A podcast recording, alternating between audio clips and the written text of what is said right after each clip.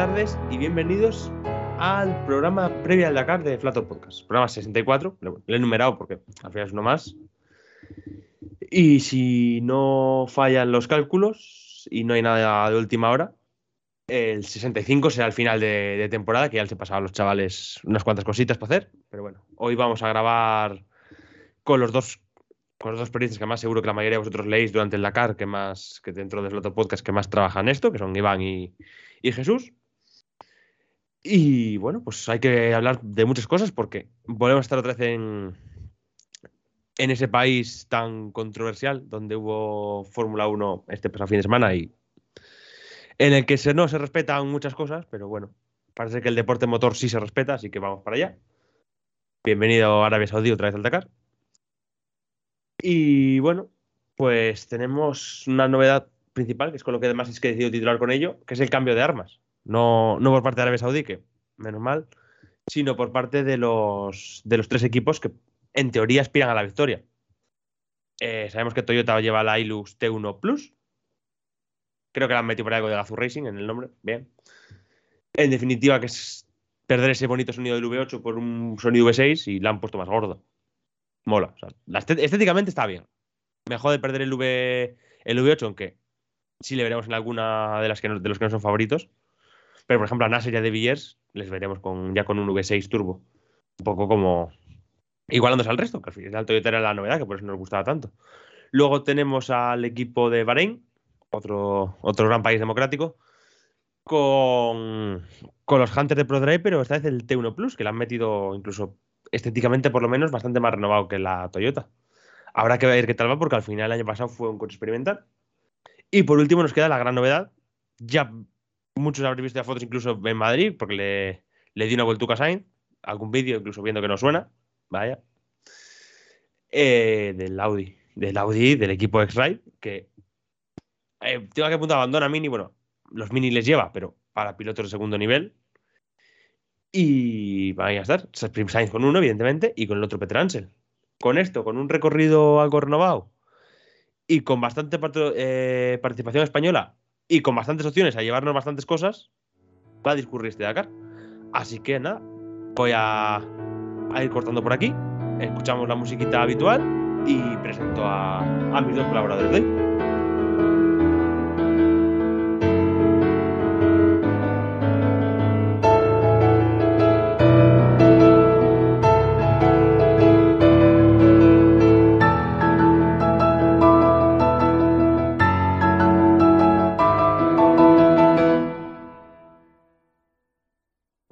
Don Iván Fernández, muy buenas tardes. Buenas tardes. Ah, no, todo, para Arabia Saudí, ¿eh? Todo, todo allí. Todo para Arabia Saudí, sí. sí, sí. La, la eh, Supercopa, el Dakar, la Fórmula 1, los derechos. No, eso no. Eh, eso, lo, eso para, el año que viene. Bueno, es suficiente que hagan cambiado de sitio otra vez la, carrera de campeones. Ah, pensé, que, decir que, que habían cambiado de sitio los derechos. No, no. No, no que el, que el campeonato del que el, campeonato del mundo de rallies no terminó yendo hacia allí, que era una de las pretensiones que tenía eh, Oliver ser, ¿Puede ser el campeonato del mundo de rallies el, único, el último gran campeonato del mundo que no pisa una dictadura? Eh, las motos, bueno, sí. Las motos van a Qatar. Vamos a dejarla ahí, sí. ¿Qué coño no van a... Probablemente es el mundial de rallies, así, a bote pronto, ¿no? Sí, vamos a dejarlo. Claro, dependiendo, dependiendo de lo que, dependiendo de lo que tengamos, lo que entendamos una dictadura y qué países son susceptibles a adaptarse a ese modelo político. Porque ¿A cuál podría ir el Mundial de Rally que pone una dictadura? Campeonato el mundo estuvo hace, hace unos años tonteando con el viaje hacia el este y hacia algún país, pues eso. No, pero que o sea, que decir que con el calendario actual, yo creo que ninguno. En el calendario actual no, no, no. Estás hablando de hace unos años.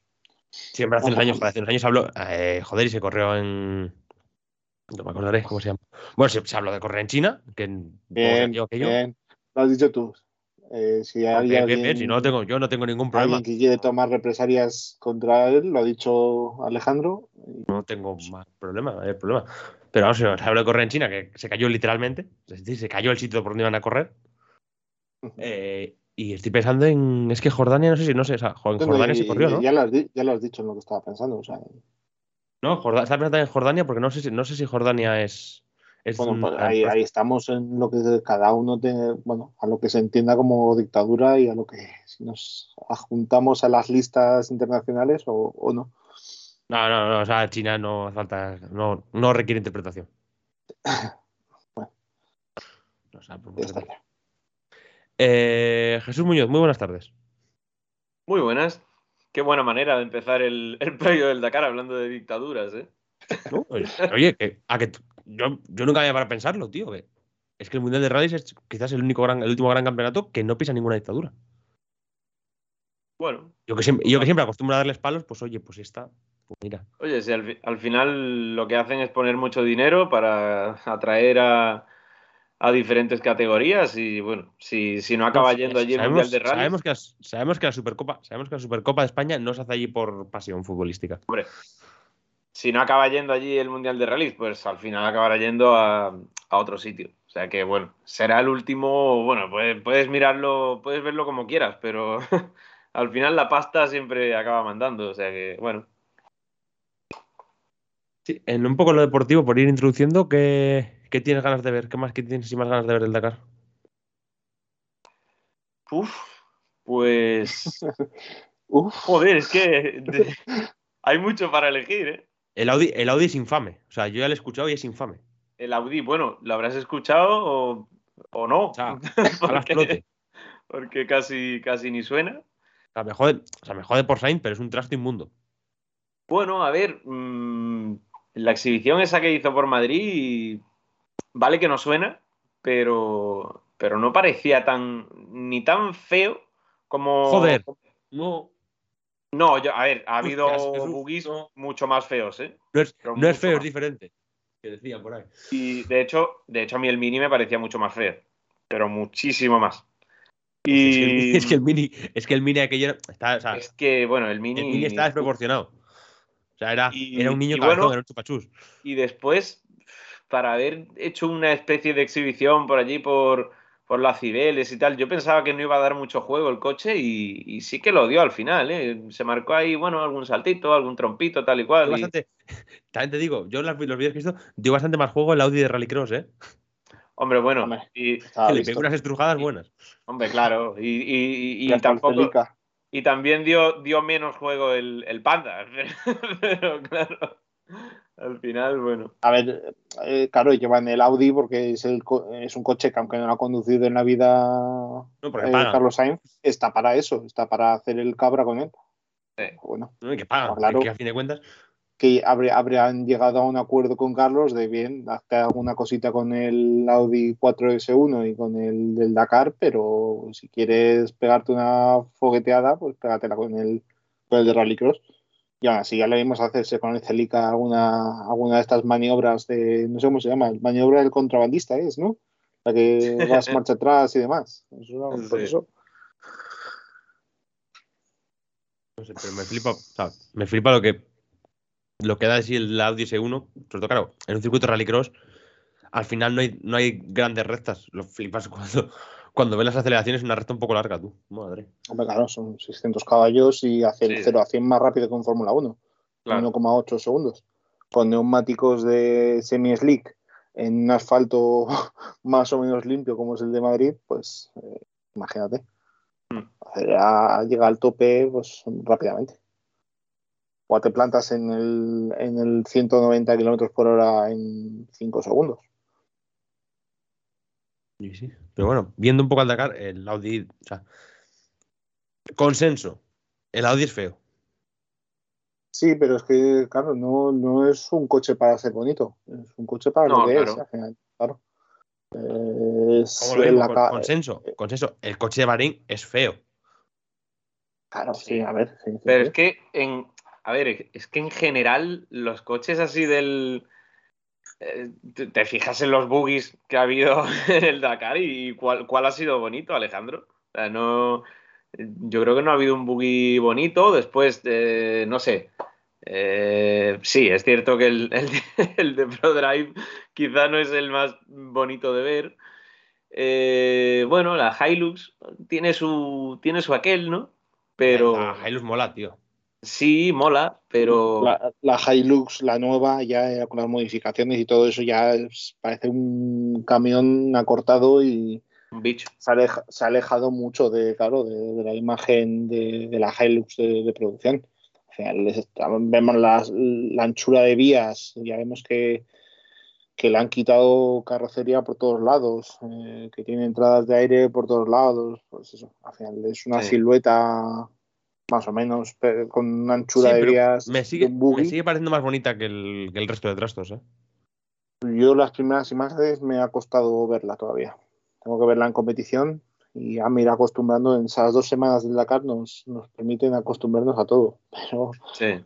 pero y por cierto, que me ha costado. Por cierto, Alejandro, que el, es cierto que pasan a un V6 Turbo, pero el, motor lo hemos escuchado y obviamente no, es, el V8 atmosférico, que es una delicia, pero también suena muy bien. ¿eh? Suena, hombre, claro, en comparación con la mierda de Audi, claro que suena bien. Es que, pero, hostia, es que el V8, eh, o sea, además el V8 era con el resto de competidores utilizando todos V6, era muy, muy característico de las Toyota, era una cosa que Sí, bueno, pero seguirá habiendo, seguirán habiendo los, los proyectos sudafricanos, sobre todo que los de Redline, los de South Racing y, demás, esos van sí, a atrás. A ver, V8 y escucha, y vamos a intentar, tendríamos que haber empezado ya por el recorrido, pero ya eh, el señor Alejandro nos ha metido aquí en la línea de esto. Eh, va a haber algunas Hilux que van a llevar el motor V6, eh, creo que es biturbo, que son las oficiales, las de Gazoo Racing, Racing South Africa, pero después las Overdrive, muchas de ellas o la mayoría van a llevar el V8 atmosférico, van a llevar las. Incluso imagino, imagino que dentro, dentro de Overdrive habrá hasta, hasta carrocerías antiguas todavía. No, pero el, el, anuncio fue, creo que fueron las, las cuatro del equipo sudafricano, que es donde están a ser a Latilla y Ginel de Villiers, van a ser eh, T1 eh, Plus con el motor V6 las de los dos sudafricanos extra que se unieron al proyecto el año pasado también van a ser de ese tipo. Y después las eh, cinco, creo que eran cinco o seis de, Overdrive que van a llevar, van a llevar especificaciones T1 Plus, o sea, suspensiones, ancho de vías y todo eso, eh, neumáticos tipo buggy y demás, pero van a llevar el motor antiguo. Pues, oye, curioso, oye, pues eh, curioso que les haya dado tiempo a trabajar todas las unidades con, Sí, que, hayan tenido tantos chasis, me imagino que habrán hecho una especie de configuración, un compromiso para adaptarlo rápidamente y tener muchos chasis de las antiguas, al final tenían muchos chasis de las antiguas V8 y supongo que no habrá sido tan difícil adaptar la, me, esperaba ver alguna antigua, ¿eh? Lo, más complicado, sí, habrá, habrá, habrá antiguas. Los equipos más privados, seguramente, eh, Isidre Esteve yo creo que lleva una de las antiguas. Entonces, pues bueno, eh, la, diferencia, lo, más complicado suele ser el tipo, el adaptar la geometría de las suspensiones y demás, que es lo que más, lo que más complica el tema. Y, después creo que, la situación, que sí que llevaba una antigua, ¿eh? Sí, después la situación del motor. Ah. Que hice yo, estuve en una rueda de prensa virtual, que estas que se han puesto tan de moda en este año de pandemia, eh, hace un mes o así, y nos comentó que, que el eh, Hall es el, responsable de Toyota Gazoo Racing en Sudáfrica, que copiaron más o menos, ¿os acordáis del buggy este que salió en 2016, que nunca llegó a competir, que hizo Toyota? Pues que sé que han copiado algunos elementos, que han adaptado algunos elementos de ese, de ese concepto y que incluso la situación del motor de esta Toyota Hilux T1 Plus de este 2022, pues eh, se ha cogido más o menos prestada de ese buggy 4x2 que, en principio iba a ser elegido para intentar derrotar a los Toyota, pero bueno, al final pues eh, lo retrasaron, eh, retiraron el, proyecto y, a otra cosa mariposa. Empezamos, Alejandro, por, Sí, vamos a, vamos a, hacer lo primero, vamos a hacer el recorrido, que además la ha preparado Jesús. Hablamos del recorrido un poco y a partir de ahí vamos con los ya más a fondo con los inscritos. Vale, pues eh, lo primero que hay que decir del recorrido es que alrededor del 70% del mismo será nuevo y eh, para empezar hay tres claves que, podemos destacar. Primero, que según David Castera habrá mucha arena y muchas dunas, Segundo, que los copilotos volverán a tener dolores de cabeza en temas de navegación, como el año pasado. Y tercero, que no se adentrarán en el empty quarter. O sea que, bueno, el caso es que después de las verificaciones y eso que se llevarán a cabo el, 29, 30 y 31 de diciembre, pues la acción empezará el día 1 de enero, o sea que será difícil pegarse una buena fiesta en, Nochevieja, y lo harán con una especie de prólogo que lo han llamado mm, etapa 1A, y los pilotos deberán afrontar un enorme enlace para después hacer frente a solo 19 kilómetros cronometrados y los 15 primeros de cada categoría elegirán su posición de salida para el día siguiente por orden inverso a la, clasificación. Ya el domingo 2 de, enero eh, llegará lo que es la primera etapa real, digamos, eh, que será un bucle en Jail. La han llamado etapa 1B y tendrá un total de 546 kilómetros con una especial de 334 kilómetros. Será una etapa mm, básicamente por pistas, aunque en algún caso también habrá, mm, habrá arena en la zona montañosa del norte de Arabia Saudí. Eh, una especial en la que la navegación ya entrará en juego y, no permitirá a los copilotos muchas distracciones. El lunes, lunes 3, será ya la segunda etapa de Jail al Artaguilla, 585 kilómetros en total, especial de 339 kilómetros y entramos ya directamente en la segunda etapa, en, la, lo que es la primera parte de la, etapa maratón. Eh, aparecen ya los primeros cordones de, dunas y los participantes tendrán que, tendrán que tomárselo con calma porque, por eso mismo, porque se trata de la primera parte de la etapa maratón y obviamente eso significa que, no tendrán asistencia por parte del equipo, así que habrá que tener cuidado. La segunda parte de la, maratón será el martes 4, que será la tercera etapa de Al Artaguillá a Al Kaisumá. Serán 554 kilómetros, especial de 368. Y, y la especial tendrá dos zonas muy diferenciadas. La primera con mucha arena y la segunda será más rápida, con un terreno más duro, pero en una zona de numerosos caminos y cruces, por lo que la, navegación será muy importante. Y obviamente los que hayan tenido problemas en la primera parte de la maratón, pues eh, seguramente lo pasarán mal aquí, porque bueno, no tendrán asistencia más allá de sus manos y herramientas que lleven, o sea que bueno. Eh, cuarta etapa, Al-Kaisumá, eh. 707 kilómetros en total, especial de 465 kilómetros. Será una de las etapas más, largas, eh, pero sobre todo eh, con la especial más larga de todas, para llegar a Riyadh, que es la, capital del país, y donde los participantes pasarán casi cuatro días, porque llegarán el miércoles por la tarde-noche, depende de, cada uno, y, y se irán de allí el domingo por la mañana. No será fácil esta, esta especial porque empezarán con, unos 200 kilómetros de, pistas rápidas al inicio y seguirán por una zona de dunas y un final de, especial por zonas pedregosas con una sucesión de cauces de, ríos secos.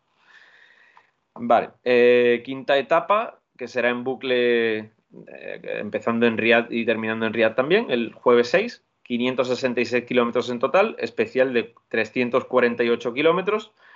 Y será un poco un cambio de tono con respecto a las etapas anteriores. Eh, y, será así un poco por el este de Riyadh. Empezará con pistas y, zonas pedregosas y acabarán con 80 kilómetros de dunas. Em, viernes 7, sexta etapa, la última antes del día de descanso. 635 kilómetros en total, especial de 421. Y bueno, eso, otro bucle mm, en Riyadh, esta vez al oeste de la capital. Y será una etapa en la que se establecerán diferencias con un, inicio de, navegación en una zona con numerosos cruces de, caminos. Y a media especial habrá eh, unos 40 kilómetros de ERTS a superar y, un final de etapa de pistas rápidas, donde quien llegue con problemas pues tendrá, lo tendrá complicado. El sábado 8, jornada de descanso, que también en Riyadh, como decía, que hasta el domingo por la mañana no, saldrán de allí, así que bueno, tocará reponer fuerzas y, repasar todo lo que es la, mecánica y todo eso, porque la segunda semana también será, será complicada.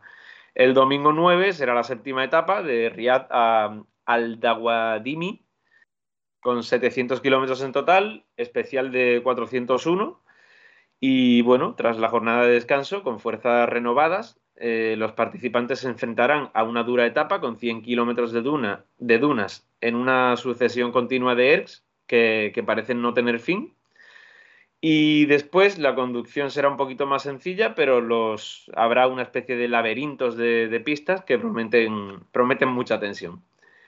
Lunes 10, octava etapa, al Dawadimi Wadi Dawasir, 828 kilómetros en total, 394 kilómetros cronometrados. La especial no es de las más largas, pero sí que hay muchísimos, muchísimos kilómetros de, enlace. Así que desde la organización dicen que será uno de esos días casi, casi interminables. En el programa de la especial hay 200 kilómetros de arena y dunas, nada más empezar, cruzando valle tras valle y la dificultad en general de la etapa hará que muchos terminen bajo el manto de la noche seguro. Así que por eso mismo, eso, decía la organización que será un día casi interminable para algunos. Novena etapa, martes 11, Guadiat de Aguasir, Guadiat de Aguasir, también en bucle, 490 kilómetros en total y 287 de especial. Y bueno, como la etapa anterior será muy larga y sobre todo los más rezagados seguramente habrán pasado una noche dura, alguno, incluso haciendo noche en mitad del desierto, pues esta etapa será un poquito más corta, habrá menos arena, pero la navegación será complicada con un inicio en zona de montaña y después pistas que serpentean entre, entre cañones. Décima etapa, Guadiat Dawasir eh, Villa, el miércoles 12, 757 kilómetros en total, 374 de especial. Y bueno, mm, decían desde la organización que será una de las especiales con paisajes más, más bonitos. Las pistas elegidas son rápidas, seguramente entre las más rápidas de, este Dakar, pero habrá que ser prudente de nuevo porque mm, habrá muchos cruces y, estos siempre vienen de, la mano de dificultades para la, navegación, así que los copilotos tendrás que, tendrán que tomárselo un poquito con calma. Eh, penúltima etapa, eh, también un bucle Bisha-Bisha, jueves 13, 500 kilómetros en total, 345 de especial, y seguramente será la última gran batalla de, esta edición del Dakar, porque alrededor de la mitad de la especial está repleta de dunas, y además serán dunas de todos los tipos y tamaños, incluidas algunas con arena muy blanda decían que seguramente la más blanda de esta edición, así que el riesgo, de quedarse encallado pues siempre está ahí, ¿no? Y bueno, ya lo que es la, última etapa será el viernes 14, la duodécima, de Bisha hasta Yeda, y serán 676 kilómetros en total, solo 163 de, de especial, pero aunque sea una, una especial bastante corta, pues no estará exenta de dificultad porque aunque las dunas ya quedaron atrás y no, habrá dunas, eh, la arena sí que cubrirá la mayor parte de las pistas elegidas de la especial y después de, ya lo que, es, lo que es la especial en sí, pues los participantes tendrán que afrontar un largo enlace hasta el Mar Rojo y, y el podio final de Jeddah. Y ya está. Bien, pues yo creo que con eso tenemos más o menos cubierto lo que es el Dakar. Lo que, hay, que, apuntar, eh, días clave, como ha mencionado Jesús, el, penúltimo, la penúltima etapa, dicen que va a ser, pues eso, eh, propicio para perder muchísimo tiempo. Mm. Y yo creo que esa etapa maratón tan pronto es que van a ir a, ser duro. Van a ir a pillar. Sí, sí, sí. pero a pillar, sí, pero iban a pillar por atrás. Porque por adelante hemos visto ya bueno, que maratón. No, pero sí, eh. a ver, obviamente, claro, la haces tan pronto para cargarte, para aligerar un poco el, el vivac. También es cierto que han cambiado, creo que las normas de, reenganchar, por lo tanto, eh, yo creo que van a ser duras para todos. Sí, pero por atrás. Siempre. por delante hemos visto, Iván, por delante hemos visto ya que estos últimos años, ya, ya venía de largo, pero que esos estos últimos años la etapa maratón no era un problema.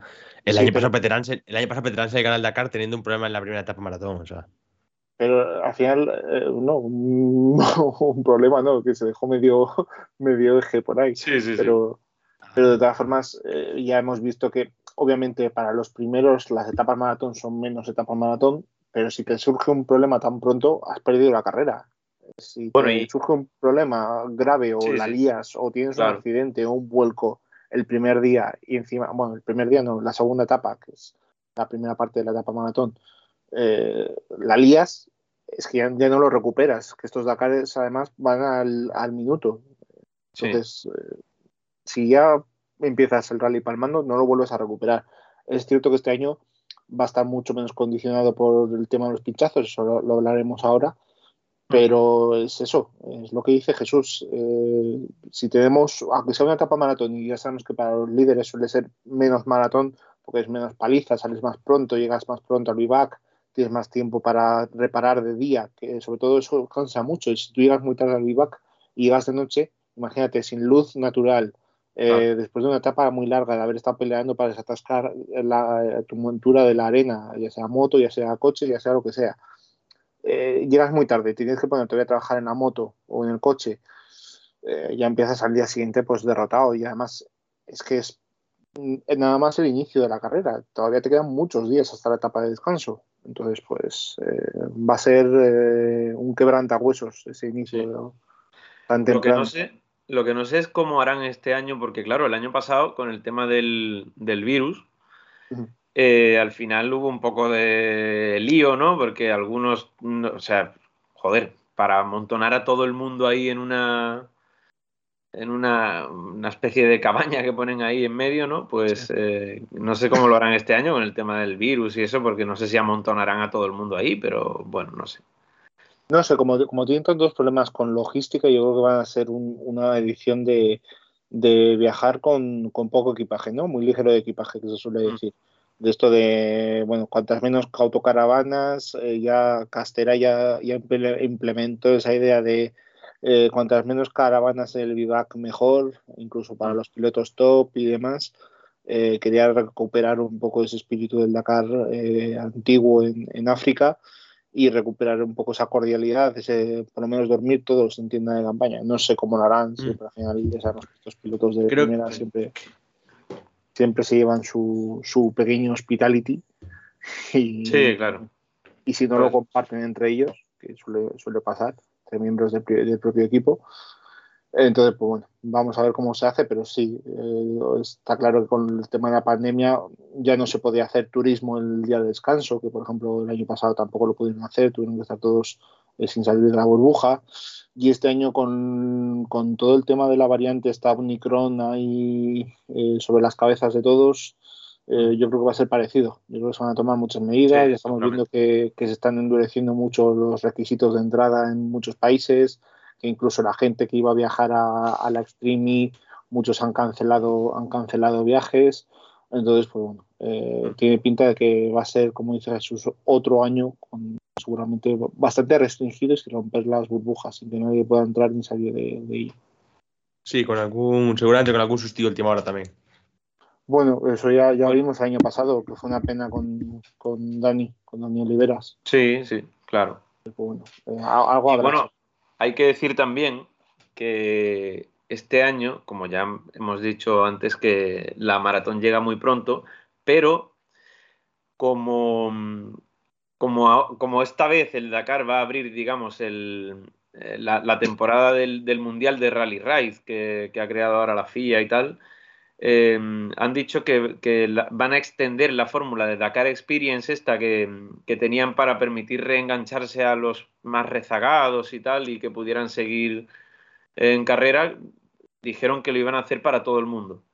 para que... a, eso me refería antes, no lo he extendido porque no estaba seguro del todo, pero es lo que estaba explicando, lo que estaba explicando Jesús. Sí, Los, tuve, lo leí no sé dónde, pero decían que sí, que, que lo iban a hacer porque el tema del mundial y tal, que quieren que, bueno, permitir sumar, puntos a la gente y eso. Y, bueno, mm, a mí eso me deja un poco como que, bueno, metes la, maratón nada más empezar para cargarte a gente, pero después vas a dejar que, se reenganchen y eso. Eh, bueno, un poquito sensaciones que no me terminan de gustar, pero, pero bueno. Se pierde, se pierde espíritu Dakar porque esa, esa, única oportunidad que tenías antes y si no lo conseguías, pues te, te jodes y tienes que esperar un año. Sí. Eh, pero se aumenta seguramente esa competitividad por etapas, eh, no sé si se mantendrán, supongo, obviamente ya no vas a poder luchar por la general, pero no sé si podrás también pelear por los puntos de etapa estos que van a dar, eh, para el campeonato del mundo y demás. Entonces, pues bueno, mm. eh, esto nos iremos, nos iremos enterando con el paso de los días y sabemos que, cuando tenemos que trabajar con el tema del Dakar, pues nos vamos informando según van, se van saliendo las informaciones oficiales, porque hasta entonces no teníamos ni siquiera una lista de inscritos como Dios manda, de estas de tradicionales, de todos los pilotos, todos todas las monturas, todo así ordenadito, como nos gusta a todos, a los que seguimos el Mundial de Rally y demás, que nos gusta de un vistazo. Año a año no es, no es incómodo ni nada trabajar con la lista de inscritos del Dakar. Madre. Es un peñazo, la, página web es un peñazo porque tienes que entrar, mirar, muchas veces no está actualizada, muchas veces faltan dorsales, se van actualizando con el paso de las semanas, nadie te avisa. Eh, eh, muchas veces eh, el equipo que trabaja con, con ASO suele tener una especie de, servidor donde va colocando los archivos y demás, pero a veces no aparecen, a veces sí. Entonces, pues bueno, eh, trabajar, trabajar para el Dakar y intentar hacerlo bien y estar informado durante todos los días y demás es prácticamente un máster para, todos. sí, Y, con, y, con, esta introducción, pues nos podemos meter de lleno con, con la lucha por la victoria les las damos por equipos. Primer equipo, el más, el más novedoso. El equipo Audi, categoría T1 Ultimate, que es un poco donde han metido al trasto este inmundo. Y tenemos al actual ganador del Dakar, a Esteban Peter y a Carlos Sainz. Opciones, de, ganar, opciones de ganar el Dakar. pues... Para mí no son favoritos. No son favoritos. No, no. Eh, son, son, a ver, son favoritos por nombre. Al final, Sainz y Peter Ansel, sabes que si el coche va bien, los vas a tener peleando por el triunfo. Eh, Ekstrom, que va a ser más, obviamente mucho más difícil porque tiene muy poca experiencia. Y el año pasado. para, que nos entendamos, era la cuota Audi. El Dakar, el Dakar de este enero fue, fue lamentable para, para Ekstrom, casi tanto como el de Mick, pero un poquito menos pero, pero, encima, pero encima sin hacernos gracia. Porque Mick, por lo menos, o sea, Mick pegaba una hostia y de repente pues te le veías cenando con una familia saudita. Bien. pero esto encima no tiene la gracia de Mick. Joder, pero es que hay que acordarse de lo que, le pasó, lo, que le pasó a Mick en el último Dakar. Es que desde que se le prendió un neumático de repuesto, que, que otro día se quedó tirado, que otro día tuvo, arrancó una rueda, que se quedó viendo y, se, vio un accidente. Es que tuvo mil y una. Apareció otro día ahí desde la montaña, el coche parado abajo y ellos dos, el piloto y el navegante, mirando desde la montaña a ver cómo pasaban los coches. fue tremendo. El primer Dakar de Mick fue, fue, bueno. A ver, tampoco hacía falta ir al Dakar para ver hostias de Mick. O sea.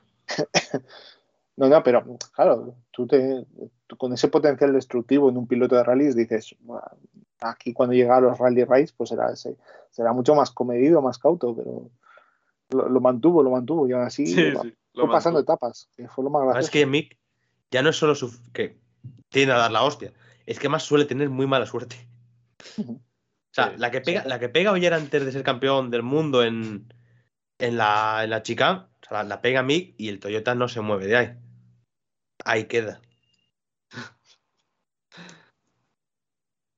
Bueno, continúa. Bueno, llega, o sea, tenemos a Saña Petransel, que venían de X-Ride de Mini, y luego, pues, Audi nos ha metido su cuota con, con Mateas Extra. Bien. Para quien no lo conozca. También hay que decir, también hay que, decir que Extron es. Gente que conoce menos los rallies, es bicampeón del mundo de rallycross, bicampeón del DTM, hmm. eh, corrió rallies en su momento de producción. el chaval, corrió con, el chaval es una máquina, pero no, es, no está para esto. Corrió con una, Skoda, con una Skoda Fabia Rally Car a, principios de la, de la época World Rally Car 2.0. Entonces, pues bueno, es un piloto de circuitos, durante muchos años el emblema de Audi y ahora pues está intentando hacer esos pinitos también en, el, emblema, de Audi, el emblema de Audi que va literalmente donde le llamen. Sí, bueno, pues estos pilotos embajador, ah, también es embajador de, Cupra, por ejemplo. Entonces, pues bueno, es, embajador de prácticamente todas las marcas del grupo, del grupo Volkswagen. Si le llama Skoda, seguramente también acepte. O sea que bueno. También a priori podría ser un. Claro, lo, comparas, lo comparas con Peter Ansel con sus 15 Dakar, son, ¿no? Yo ya he perdido la cuenta. Eh, son 14, ¿no? ¿Eran? Son 14, eso, sí. 14, sí. 8 en, 8 en coches y 6 en motos o algo así. Era. no estaba equilibrado. Ahora mismo no me acuerdo. tengo Algún helicóptero, creo Eran que Eran 6 y 8, sí. 6 en moto y 8 en coche, sí. Sí. Y después están los tres de Carlos Sainz, claro. Extron viene con, con, con, un Rally Dakar en, en, UTV y con alguna prueba con el, con el Mini.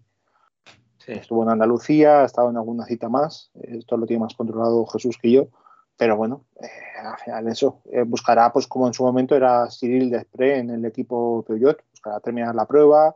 Si ve que sus eh, compañeros están pelando, pues ayudarles en lo que sea y Sí, también, claro, aquí hay, tiene unas ventajas con el resto de equipos que esta gente no tiene mochileros, no tiene, oye, pues de cara ese coche puede ser utilizado de mochilero en cierto momento. Claro, sí, sí. como, ha dicho, Iván, al final un, un, estilo de Cyril de Press, sí, como ha dicho Iván. Mm. Al final Imagínate que hace, que hace unas buenas etapas él y se descuelga Peter Hansel o, Sainz y aunque duela, pues tendrá que llevar también. Al final es, un año de, para Audi de, preparación. No esperan ser competitivos de buenas a primeras y además llegan sin, kilómetros en, carrera. eso, eso es, esa, era mi siguiente, mi siguiente y última pregunta dentro del equipo Audi. ¿Qué ha disputado Audi? Nada. Nada. Nada. Nada, salvo el típico shakedown allí en sus instalaciones de, Alemania, después vinieron... Sí, porque, sí, porque no, han ido, ni, por ejemplo, ni alguna baja de estas previas en la, en la zona. No, nada. Igual que, a mí me, vamos, igual que el año pasado fue el equipo BRX al Dakar solo haciendo test, sin Le salió muy bien. Una prueba ni nada, pues este año Audi ha hecho lo mismo. Pero, no sé, yo, a mí me sigue faltando no sé, que hagan, que hubiesen ido a Jail o algo así, pero bueno, no sé y ya que habláis lo de, ya que habláis del equipo de Rex, que el año pasado debutó con el coche sin ninguna prueba, y creo que le fue muy bien, creo que no, que no pincharon apenas neumáticos. eh, repite, repite Loeb, repite Nani Roma y se une Orlando Terranova. Sí. El gran Orly, el gran Orly de El gran Orly. El que no, el que no se mete en líos. Nada, nunca, nunca. El Boca Chancla Terrano. Echábamos de menos, imagínatelo ahora, además con un, con un coche top, pues imagínatelo las rajadas que va a poder pegar como se, como se tuerza un poco el asunto. Sí, eso, o aquí eh, a velocidad tenemos un equipo bastante completo porque aparte de que el coche está en segundo año y lleva una evolución, ya han hecho más kilómetros, tenemos la velocidad de Loeb, que en etapa rápida fue hasta arriba, vamos a esperar arriba. Tenemos la experiencia en Ani Roma, que sabemos que es un piloto que cuanto más duro se ponga el Dakar, mejor le viene. Y luego tenemos a Terranova para el show. No, tiene, mucha, tiene, mucha, experiencia y es un tipo rápido. ¿eh? O sea, sí, sí, sí. No, no, que sí, que sí, que sí, que lo. Que, que sí, que lo. O sea, no le quito mérito, pero que es un equipo completo. Sí, lo, lo que nos encontramos con, con ProDrive es que otra vez volvemos, vuelven a llegar sin kilometraje con el, con el T1 Plus. Sí, entiendo, que es una, entiendo que es una evolución del antiguo. Sí, hombre, pero cambia, cambia todo completamente. Cambia, sí, cambia mucho. tienes que saber los límites de todo.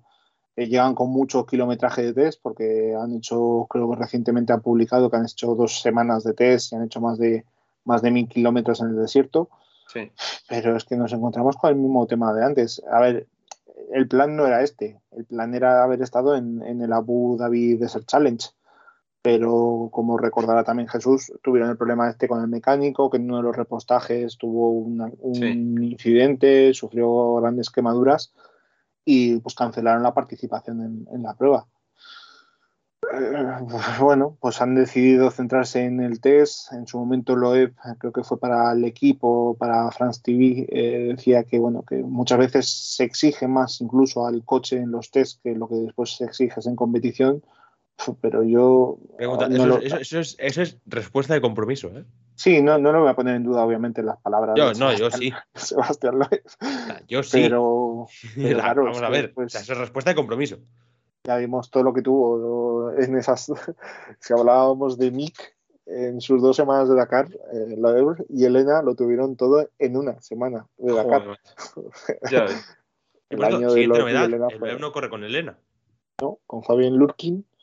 Y ojito, a, ojito a la papeleta de, de, de, Lurkin, o sea, bueno, no, solo, no solo de Lurkin, sino también de David Richard, ¿no? Porque al final básicamente empujó a Loeb a que se a que hubiese divorcio, digamos, con Daniel Elena, Y si ahora en este Dakar, por ejemplo, no, no la, dupla no funciona, pues igual el problema no era de Daniel Elena, ¿no?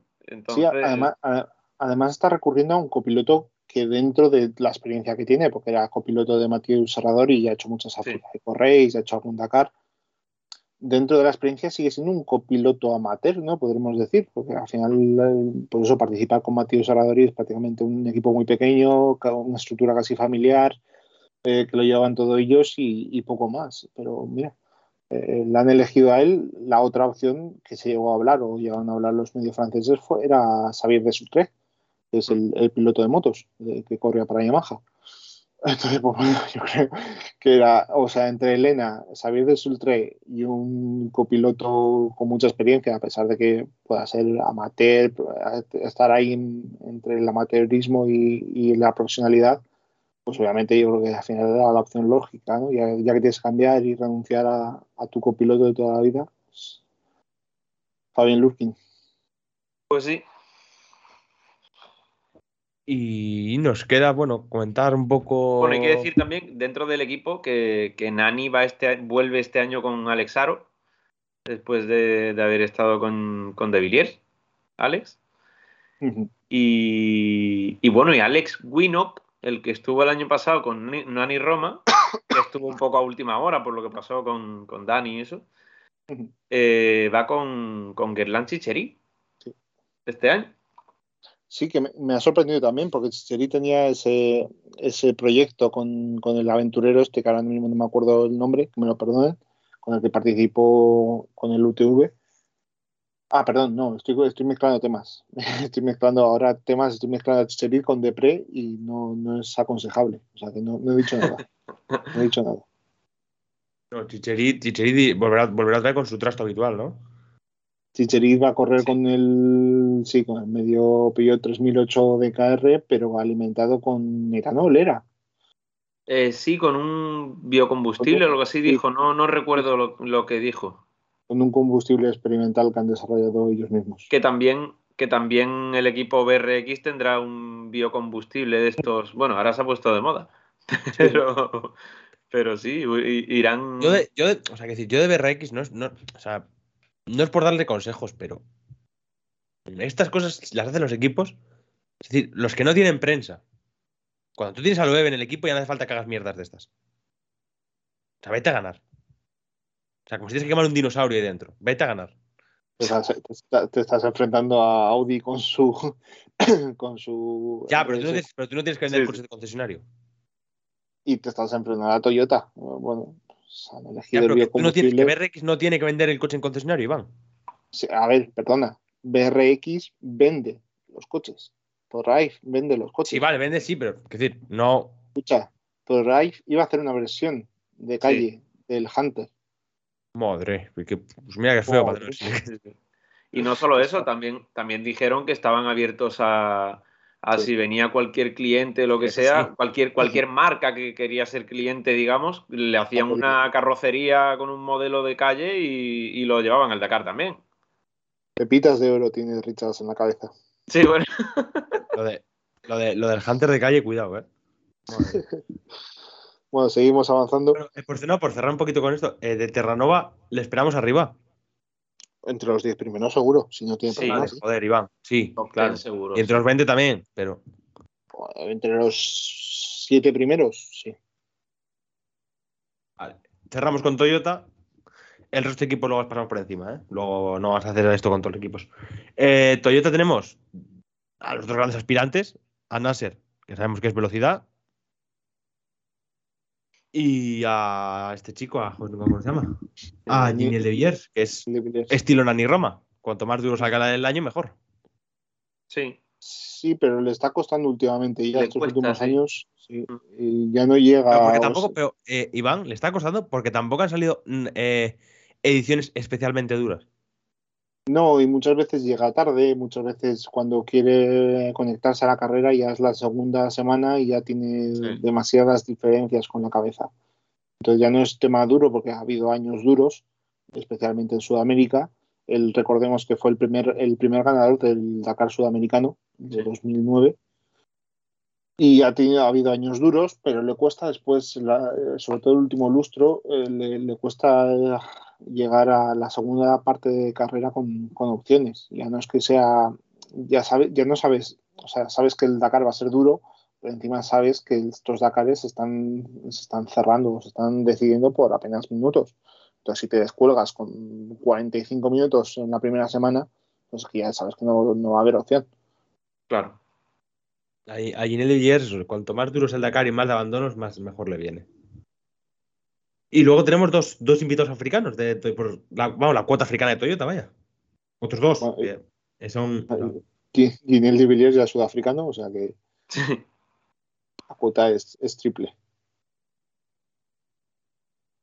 Sí, sobre todo Gen Latigan, que, que ya demostró que tiene una velocidad mm, muy, muy a tener en cuenta. Sí que tuvo un, un porrazo el año pasado tremendo. Pero es un chico rápido, ¿eh? Y si, lo junta, mm, a ver si puede dar algún susto aquí a, los de arriba, ¿eh?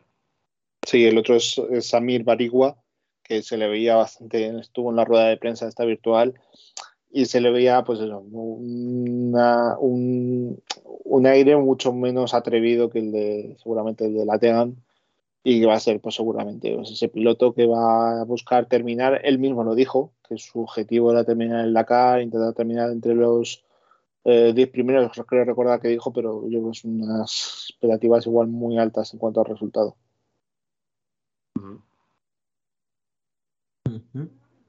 Y nos queda así por comentar, eh, sin coches, pilotos así un poco a destacar. Procop, pues, si va finalmente con su Ford Raptor T1 Plus, mm. él también ha hecho una modificación, una actualización de, su, de su pickup. Entonces, pues siempre hay que tenerlo en cuenta. Sí, los, los 3008 de KR también de PH Sport, de Alcasimi, de Press, sobre todo, esos dos. Aunque. a ver, al final esos coches es que van. ¿A qué nivel de capao van este año? Es que ahora van a estar todos muy abiertos. Tienes que fijar que al final los T1 Plus es todas las ventajas de un 4x4 con prácticamente todas las ventajas de un buggy, salvo el inflado y desinflado de neumáticos, lo tienen todo. Y a ver, son un poquito más pesados, pero, pero el resto lo tienen ahí, o sea que eso va a estar, va a estar ahí. O sea que tú, así a priori, este año dirías que está para 4x4. Está para cuatro, sí, claramente. Las estructuras más potentes, tanto Toyota como ProDrive, son para mí las estructuras más potentes a falta de la incógnita de, Audi. Eh, Audi, los, es decir, Audi empuja, empuja, cuatro, o sea, empuja 4x4 también, ¿no? Sí. sí. Los, buggies, los buggies tienes que entender que al final son ya eh, pues son modelos que están obsoletos o que se han quedado sin, sin evolución, porque al final, por mucho que hagas estos equipos pequeños, no vas a introducir grandes mejoras y muchos equipos, pues bueno, habrá que ver, pues eso. En este caso, sobre todo Akasimi, ya sabemos que, es muy rápido, pero también comete algunos errores y son errores bastante costosos en, cuanto a accidente. Eh, ya no está con el Xavier Panseri, que es con el que tuvo el accidente este fuerte, y ahora está Dirk von Sitewich, que es el copiloto este alemán también con mucha, mucha trayectoria. La incógnita con Cyril Desprez, que va con, con una chica, Talle Peri, yo no la conozco. y, no sé no sé ni la experiencia que tiene ni cómo va a plantear después este, este Dakar. Obviamente no, no tenemos que contar con él. Pero es que tenemos, claro, en la lucha por la victoria yo creo que se va a acotar en lo que hemos hablado, en sus tres equipos.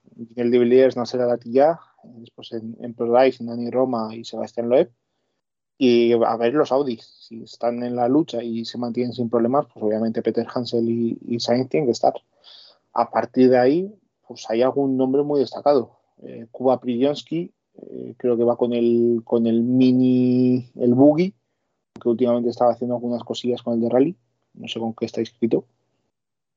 Va con el buggy. Sí, sí, con el, con el buggy, sí. y las, y las veces que ha competido con el buggy lo ha hecho muy bien, ¿eh? en plan de estar, estar en tiempos de Nasser a, la tilla y demás. O sea, El problema de Prigonsky es que cuando, o sea, siempre, claro, siempre ha cogido, o sea, siempre ha cogido material viejo. Nunca, no, no, ha corrido ningún año en igualdad de material, ¿no?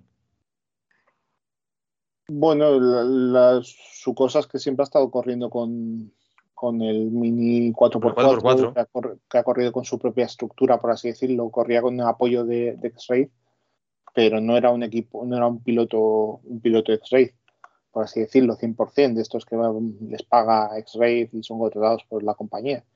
Entonces, pues, bueno, pues esas dudas que genera siempre esto. Sí, eh, y bueno, hay que ver este año, porque al final de eso, eh, coge el buggy cuando los buggy parece que están de vuelta y a ver hasta dónde puede llegar. ¿No tenemos este año al Rayi por aquí? Al Rayi sí, sí, claro. O sea, ¿qué, sabemos que lleva va? Llevará la T1 Plus, pero sabemos si ya, por ejemplo, V8. Al Ray no sé si lleva T1 Plus, ¿eh? No, sé, no te sabría decir. Eso mm, yo no tengo ni idea, la verdad. Pero no, le echo un vistazo a ver si. Es que este es el problema de no tener la, actualización de. Mm. Alguna Hilux de Overdrive eh, pone clase 4x4 gasolina diésel, pero no especifica si es T1 Plus o, si es otra cosa. Entonces, pues bueno, esto es lo que te, digo. Al final tenemos que esperar a que estemos un poquito más cerca de, los días de competición y ver un poquito. Un firme, firme, candidato a darnos alguna de las imágenes del Dakar siempre. Siempre, pero es que Rally, esos pilotos, es la, versión inversa de, de Gilles de Villiers, porque es rapidísimo, está tres o cuatro etapas ahí con los primeros de cabeza que luego, y luego le calza, una, le calza una hostia al coche que tiene el. O tiene 25 pinchazos en una etapa y en llanta, o rompe un turbo, o le pasa cualquier cosa. Entonces ese día pierde 45, una hora y media o así entonces el resto de semana vuelve a estar otra vez días peleando por victorias de etapa y otra vez vuelve a tener un problema en la, en la parte final de, la segunda semana y ya se queda sin opciones ni llegar de, al top 5. Entonces, pues bueno, esperemos que no, esperemos que, que, lo cambie. Ya no va a dejar obviamente el, coche ahí en, en, el océano, en el océano, no sé si era, era Atlántico, ¿no? O era el Pacífico cuando lo dejó engatillado allí el, el Mini, cuando se corría en Sudamérica. Eso fue, el Pacífico, creo, ¿no? Fue el Pacífico, estaban aquí las orillas, o sea que, eh, pues eso. Eh, esperemos que no, que pueda luchar porque es uno de los pilotos más rápidos. Yo creo que con, en ese grupo de underdogs, de pilotos que deberían estar peleando por victorias de etapas y por un top 5, con Brillonsky, con Prokop, con el propio Al eh, Al Kasimi, si aguanta las dos semanas, pues veremos.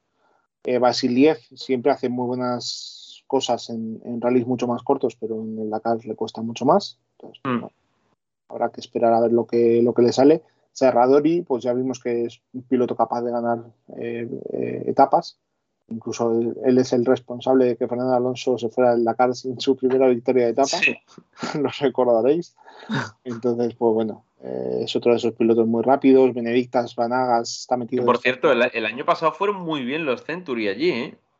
Que recuerdo que también, también hubo un par de etapas que venía volando Serrador y al final, en una de ellas, creo que se le rompió una suspensión o algo. Creo que fue.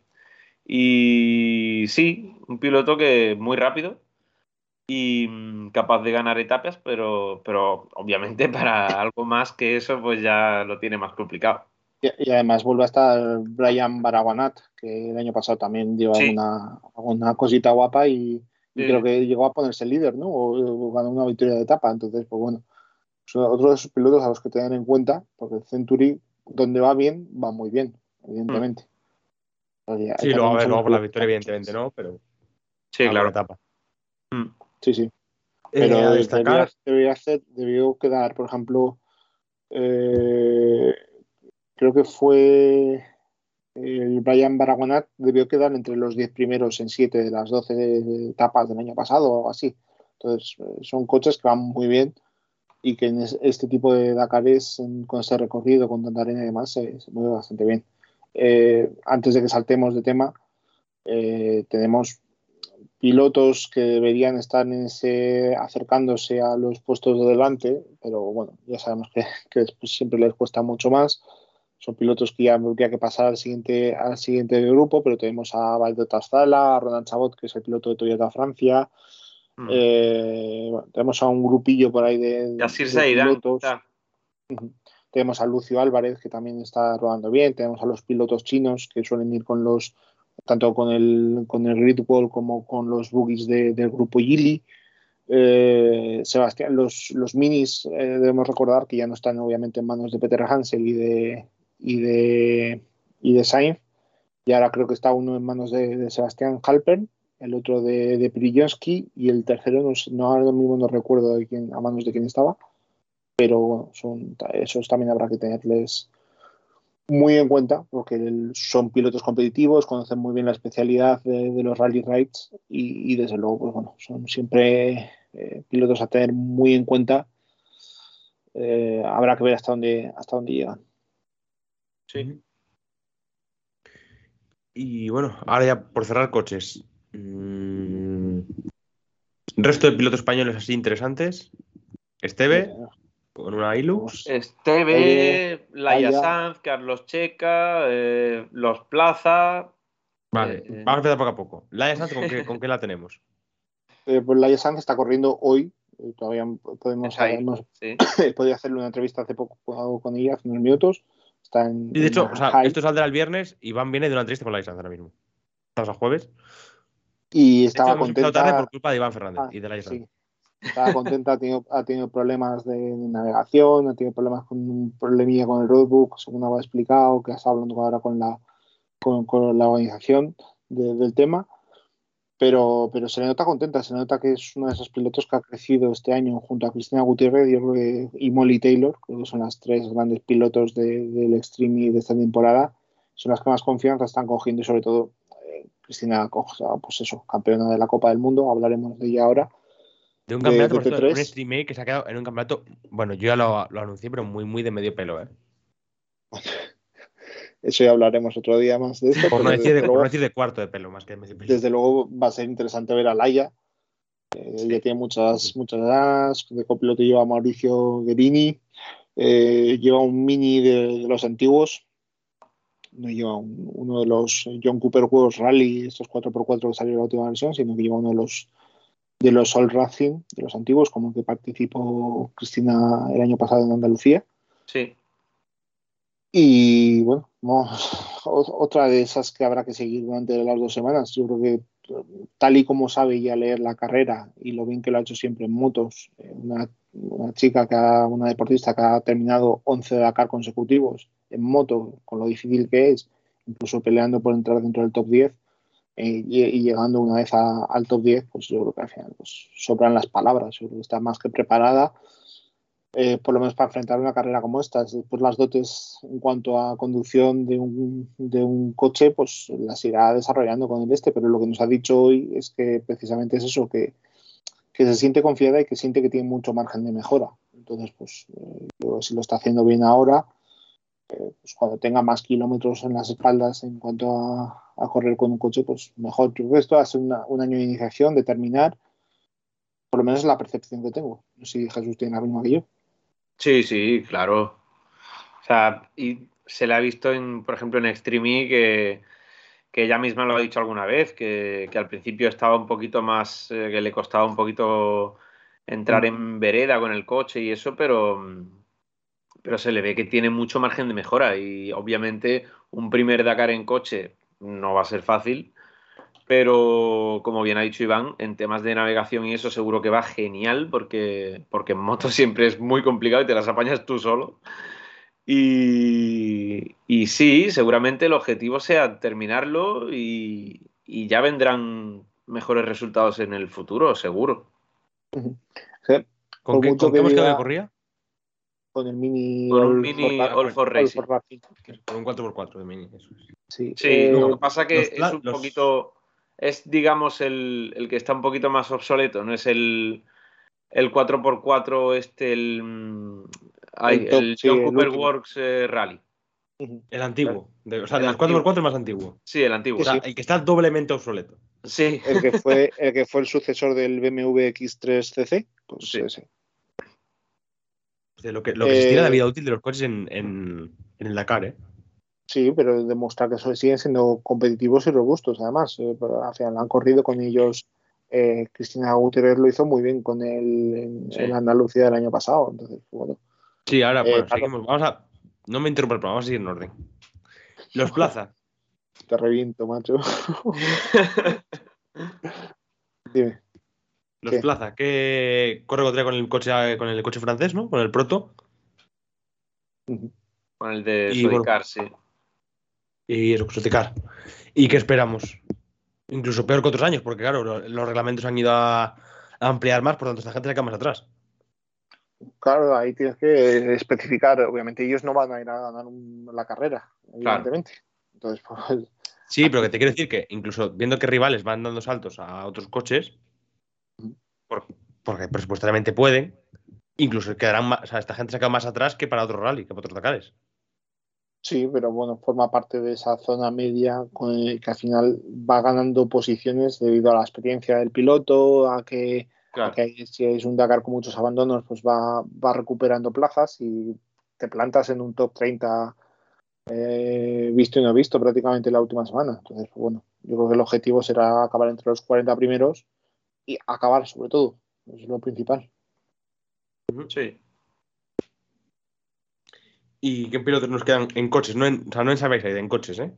Pues te estás dejando a, Carlos Calleja, eh, Oscar Fuertes, eso, eh, Calleja, vamos a empezar, vamos a por partes. Calleja y Fuertes hacen equipo, ¿no?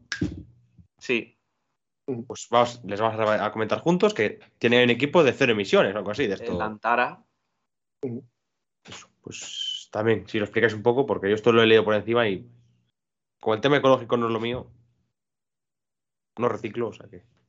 No, el, el Astara Team al final eh, llevan eso, un buggy que va a utilizar iFuel, que son los, los fuel estos inteligentes, por así decirlo, que son ecológicos, que tienen huella de carbono neutra y demás. Yo creo que el, el buggy lo ha desarrollado, lo ha desarrollado SMC Motorsport. Eh, Oscar creo que va con, con Diego. Eh, el apoyo de con el apoyo de Astara, de, la Universidad de Nebrija, con Abatel, que es el patrocinador principal del campeonato de, de España de rallies todoterreno. Ya ha tenido este año varios proyectos por ahí en marcha. Eh, nos hemos dejado por comentar que Mónica vuelve otra vez a copilotar, pero este año ha estado todo el año compitiendo ella al volante. que va le va a tocar volver a al roadbook. Y en este caso, pues eso, eh, los Hardfortes han hecho un, un, proyecto atrevido, por así decirlo, porque ir con un buggy de, de fabricación propia, podemos decirlo, fabricación nacional, pues siempre es complicado. Pero bueno, algún día había que intentarlo, ¿no? Entonces, sí, parece que, Una, una, vez San John se ha debido remedio retirar de, de, ese proyecto, pues bueno, hay que buscar, hay que buscar cómo correr. Y, y oye, pues la esto. Parte, la parte mediática te la pone además Jesús Calleja, y al final, pues Claro. Es, es, un equipo que además de buscar un buen resultado, porque yo, yo, a pesar de que hablamos de Jesús Calleja como un personaje televisivo y demás, y un aventurero y demás, pues ha ido desarrollando ya unas, unas dotes de conducción importantes y en los rally rides aún más. Entonces, pues, es un, un, equipo que se compensa bastante bien y que, y que seguramente mm, igual no pueden acabar los dos coches, porque solemos verlo, pero uno de los dos sí que lo tendremos en meta seguro. Sí. Eh, ¿Qué me queda de repasar de pilotos españoles? Carlos Checa. Comentamos Checa y nos vamos a Side by Side, que es la otra parte de los coches. el gran rookie ¿no? de, este año, que va a correr además con, Cristian Lavelle, que es el, desarrollador del buggy que, que, llevan ellos. Y le va, a tocar, le va a tocar pagar la novatada, seguramente. y además es que, además, el tipo de coche que lleva se presta a pagar la novatada. Sí. Hombre, lleva, lleva un, buen copiloto, a Ferran Marco, que lo, conocemos más que de sobra de haber competido en, en camiones sobre todo. El coche es el Optimus MD Rally. MD Rally Sport es de nuevo un equipo francés muy familiar. El diseño lo llevan los hijos. Eh, la preparación o la fundación del equipo de preparación lo llevó el, padre. También está involucrada la madre y demás. Al final es un equipo muy familiar que de buenas a primeras se encontró con que, con que pudieron fichar a, a Christian Lavelle para, para que se encargara del desarrollo del coche y yo creo que eso les ha permitido dar un pasito adelante. será importante verles en ese grupo que va a estar ahí mezclado con, los hermanos Coronel, con, hombre, supongo que Román Duma estará un poquito más adelante, pero está su compañero Alexandre Pesti, que es el propietario de, de Rebellion Racing, eh, va a estar ahí metido en ese, en ese grupeto intermedio que siempre eh, pueden hacer muy buenas etapas y ganar muchas posiciones. entonces, pues, bueno, eh, habrá que verle si termina. Eh, todo lo que sea llegar a la meta pues será una, gran noticia. Pero es un tío que además lleva muchísimos años eh, peleando por estar ahí en el Dakar. Y yo la primera vez que, me dijeron que Carlos Checa estaba deseando ir al Dakar y que estaba trabajando para ello, pues igual hace seis años. Ya vemos que, que lo ha terminado de conseguir. Pues y antes de pasar a Side by Side, hay que decir también que, estarán Yago de Prado y, Álvaro Moya, o bueno, Álvaro Rodríguez, como quieras llamarlo, el hijo de Luis Moya, que el año pasado fueron con un, con un Side by Side y, este año van con una Springbok de, de Sodicars. Y bueno, y tenían como objetivo acabar el Dakar, porque el año pasado tuvieron un montón de problemas y tal, y no pudieron terminarlo, así que bueno, ahí estarán. vamos a recordar a la gente que muchas veces nos preguntan, eh, no voy a mirar a nadie, eh, por qué el hijo de Luis Moya se llama Álvaro Rodríguez Sanz. Vamos a recordar que el señor Luis Moya se le conoce como Luis Moya, pero se llama Luis Rodríguez Moya. Exacto. Por lo tanto, Álvaro, que es su hijo, creo que es el pequeño, Álvaro Rodríguez Sanz, se apellida de tercer apellido Moya, precisamente mm. por ese orden, porque su padre se llama Luis Rodríguez Moya. ¿Verdad, Alejandro? Sí, yo siempre. me, parece curioso, siempre. se me suele olvidar, es una cosa que es. Como siempre Luis Moya, Luis Moya, Luis Moya, tal, pues siempre se te. No, a ver, es, una, es una duda habitual. La primera vez que, que lo ves escrito, pues obviamente te sorprende. Sí. Sí, a ver, cabrón, tú te ríes porque a mí se me olvida, cada dos, tres meses me suele olvidar.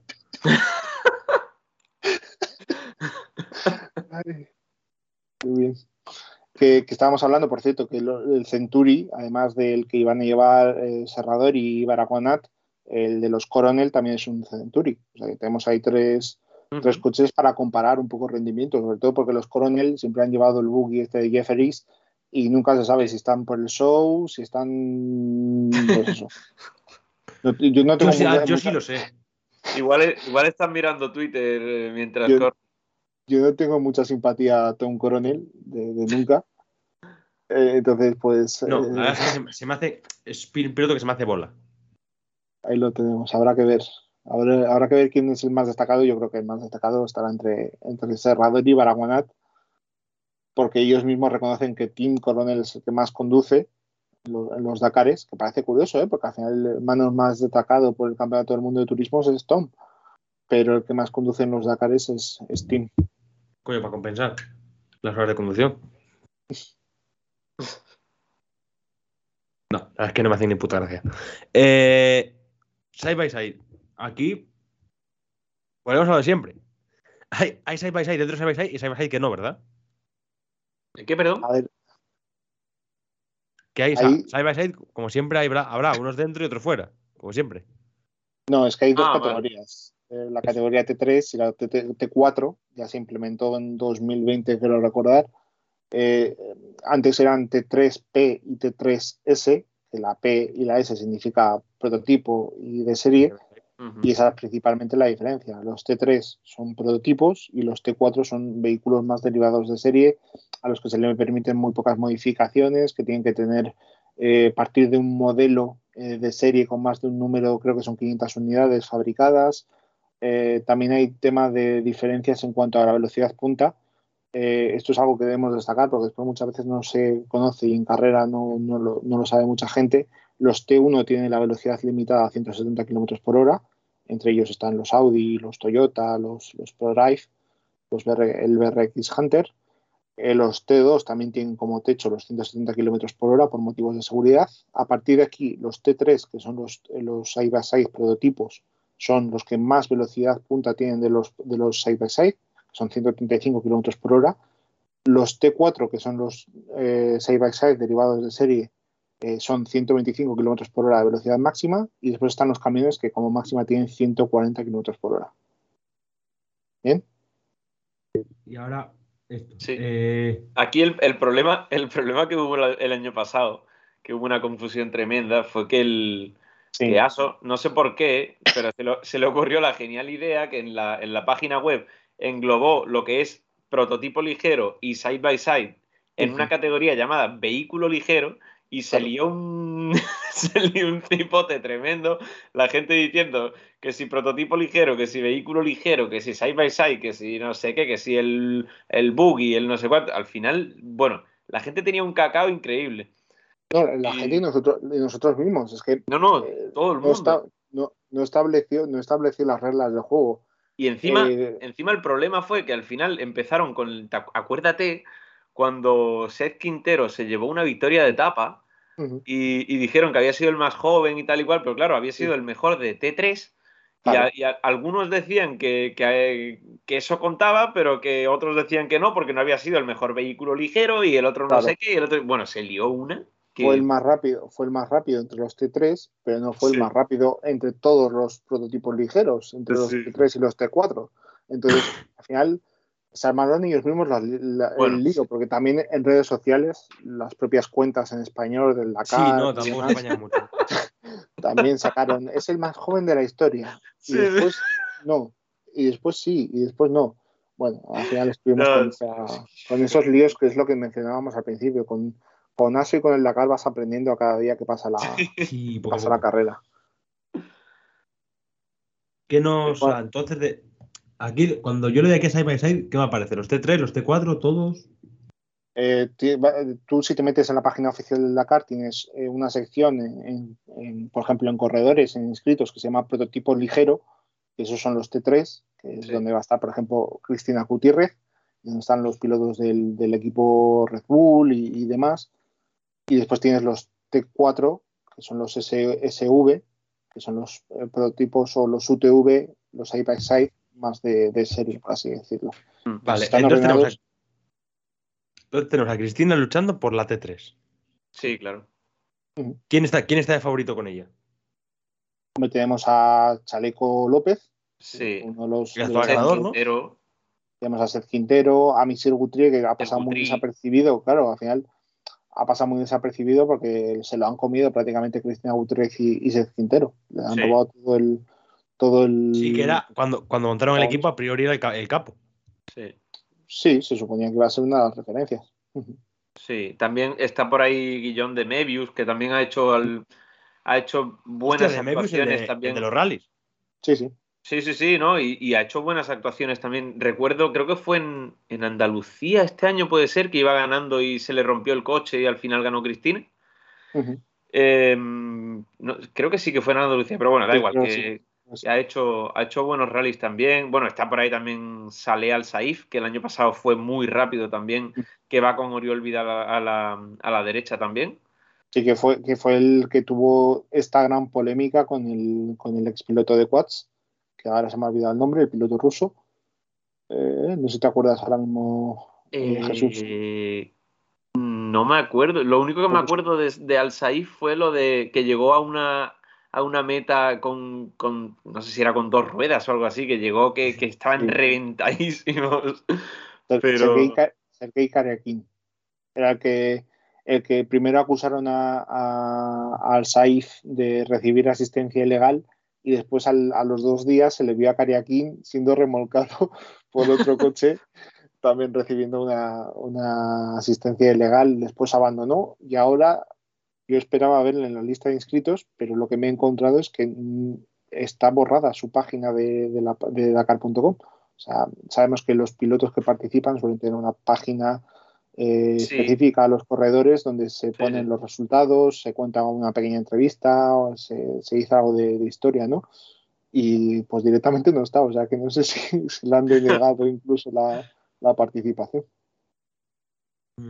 que, por cierto, eh, Alejandro, has hablado, hemos hablado antes de, los erradores, del errator y demás. Está Javier Errador participando en, en Side by Side también en los T3.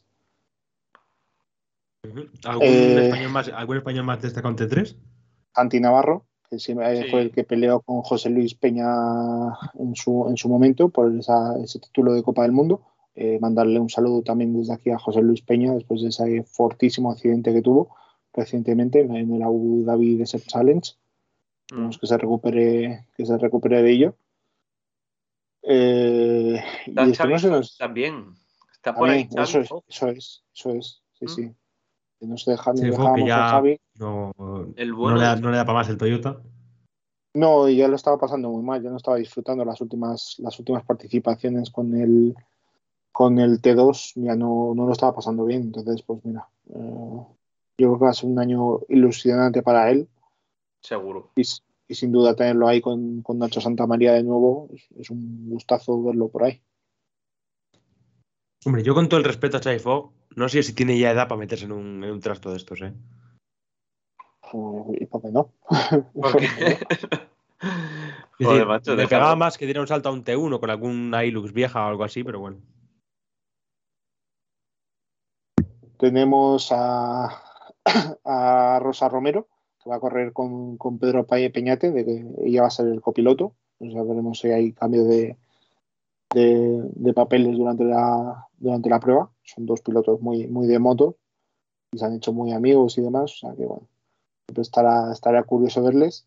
Después hay alguna excentricidad como Michel Bex, que es el, no sé si os acordáis, vosotros no sé si visteis, había, cuando empezaron el boom de las chincanas estas de Ken Block, había un colgado, un colgado holandés o neerlandés que las hacía con, con un camión como los que corren en el, europeo de camiones. Pues, pues este, es este amigo Michel Bex, que va a correr también en, T3. Y no sé, esta es otra de esas categorías que, que vas aprendiendo según va pasando. Tenemos a Camelia sí. Liparotti, piloto de, de Quads, eh, que, que, también el año pasado hizo muy, buena, muy buen resultado. Eh, quedó por delante de Ekstrom, compartían equipo. o sea que, que eso lo dice todo y nos falta un poquito ahí, un poquito de, chicha, ¿no? Nos falta un Chris Mick, nos falta un Matías Ekstrom, pero yo creo que Chaleco López y los pilotos del equipo Red Bull van a estar ahí. Incluso Joseph Machasek, del equipo Bugira, eh, creo que también va a ser competitivo, creo que fue además el ganador del año pasado. Es más, aparte de los 300, o sea que habrá que estar muy atento a él y Fernando Álvarez también, otro español muy destacado, que va además con Xavier Panseri, que hemos hecho antes de eh, referencia a él de copiloto, Sebastián Eriksson, piloto de Rallycross, que va a estar aquí.